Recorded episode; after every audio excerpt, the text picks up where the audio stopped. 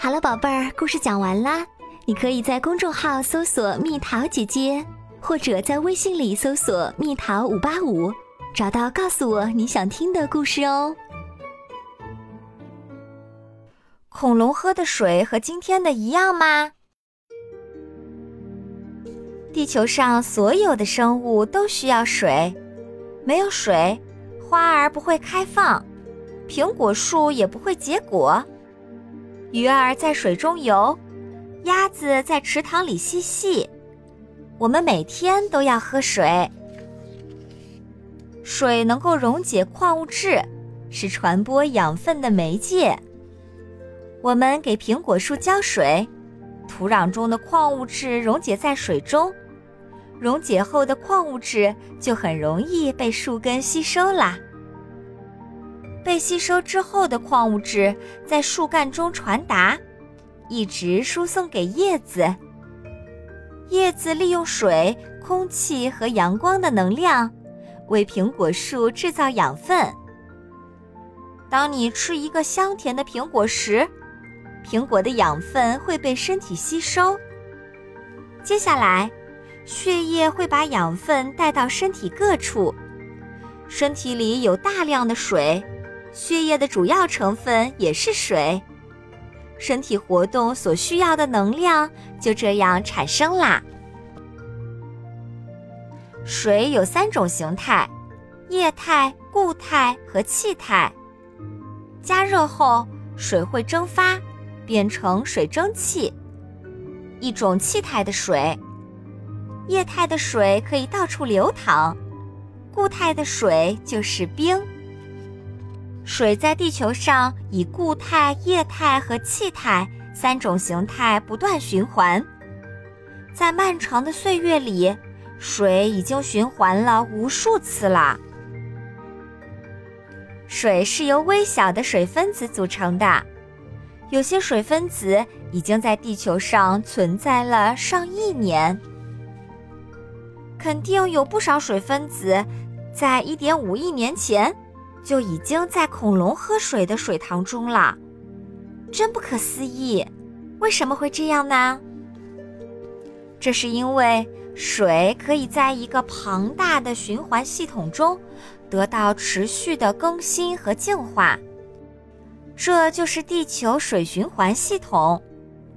把一杯水倒进小溪里，杯中的水会和溪水混合在一起，向前流淌。溪水从山间流淌下来，岩石和植物可以起到过滤作用，水中的一些杂物就会渐渐地沉积。溪水的流淌就是水在循环中自然净化的一种方式。当我们沿着小溪顺流而下，会发现溪水跟河水汇集在了一起。通常情况下，小溪要与河流汇合，河流最终将汇入大海。海水跟河水不一样，河水是淡水，海水中却含有很多盐分。虽然河水最后要汇入大海，成为海水的一部分，但故事并没有到此结束，水并不会永远留在海洋中。太阳的照射使海洋表面的水温升高，水就变成了气体形态——水蒸气。水蒸气借助风的推动，在空中上升。遇到冷空气的时候，水蒸气就在空中重新凝结成无数的小水滴。数十亿的小水滴聚集在空中，就是我们看到的云。云中的水是淡水，因为海水中的盐和其他杂质不会和水一起蒸发。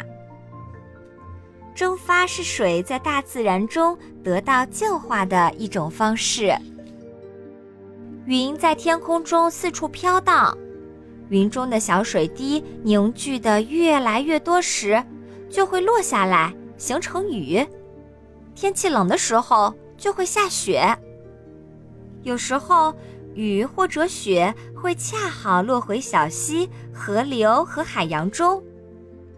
但是这并不是全部的，至少暂时不是这样。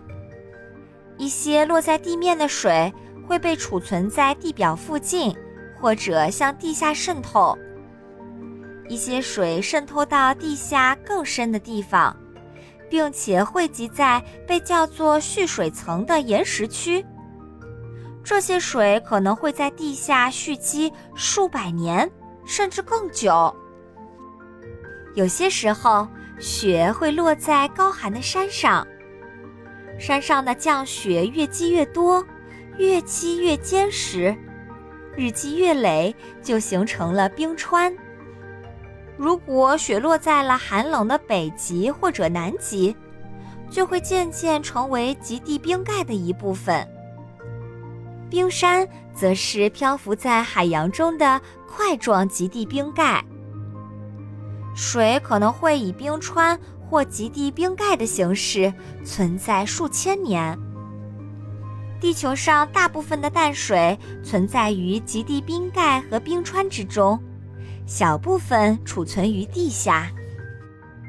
最终，大部分地下水又会进入河流、湖泊和海洋。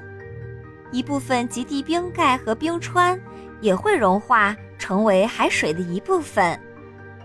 海水又会重新蒸发，新一轮的循环开始了，永不停息。地球上海洋的面积非常辽阔，约占地球表面积的百分之七十。海洋蕴含着地球上约百分之九十七的水。巨大的海洋在地球水循环系统中起着至关重要的作用。海洋为许多生命提供了栖息地，海里的植物、动物和其他生物都需要在含有盐分的海水中生活。海洋也为人类提供了丰富的资源。小溪、河流和多数湖泊里的水都是淡水，很多需要淡水的生物都离不开它们，比如树木和花草。鸟类和昆虫，以及其他陆地动物和淡水鱼类。湖泊和河流中的淡水可以供人们饮用、洗涤、制冷和种植农作物。我们还可以在水中航行、游泳和垂钓。湖泊和河流中的水还可以帮助我们点亮家中的电灯。人们在河流上修建大坝。大坝像一堵巨大的墙，控制着河水的流量。河水被拦截在大坝后面的湖泊或水库中。水库中的水从高处倾泻而下，所产生的巨大能量可以用来发电。水库中的水通过巨大的管道流入大坝，水在下落时产生的巨大能量。推动涡轮机上的叶片转动，涡轮机带动了发电机，水又重新流入河里。通常情况下，大坝中安装有很多台发电机，这些发电机一起为周围的农村、乡镇和城市提供电能，这就是我们常说的水力发电。离开了水。我们就无法在地球上生存。我们必须很好的保护水资源。水资源的污染问题已经成为全世界共同关心的重大问题。掩埋的垃圾和工厂排放的污水中含有大量的有毒物质。水中的垃圾和污物会导致病菌的扩散，致使人和动物生病。科学家告诉我们要合理利用水资源。只有我们养成节约的习惯，节约利用地球上的淡水资源，它才能够满足我们每一个人的需求。地球上的水属于每一个人，保护水资源是每个人的责任。如果大家都能够积极行动起来，从小事做起，从身边做起，我们就会永远有干净清凉的水喝。即便是恐龙曾经喝过的，也不要紧。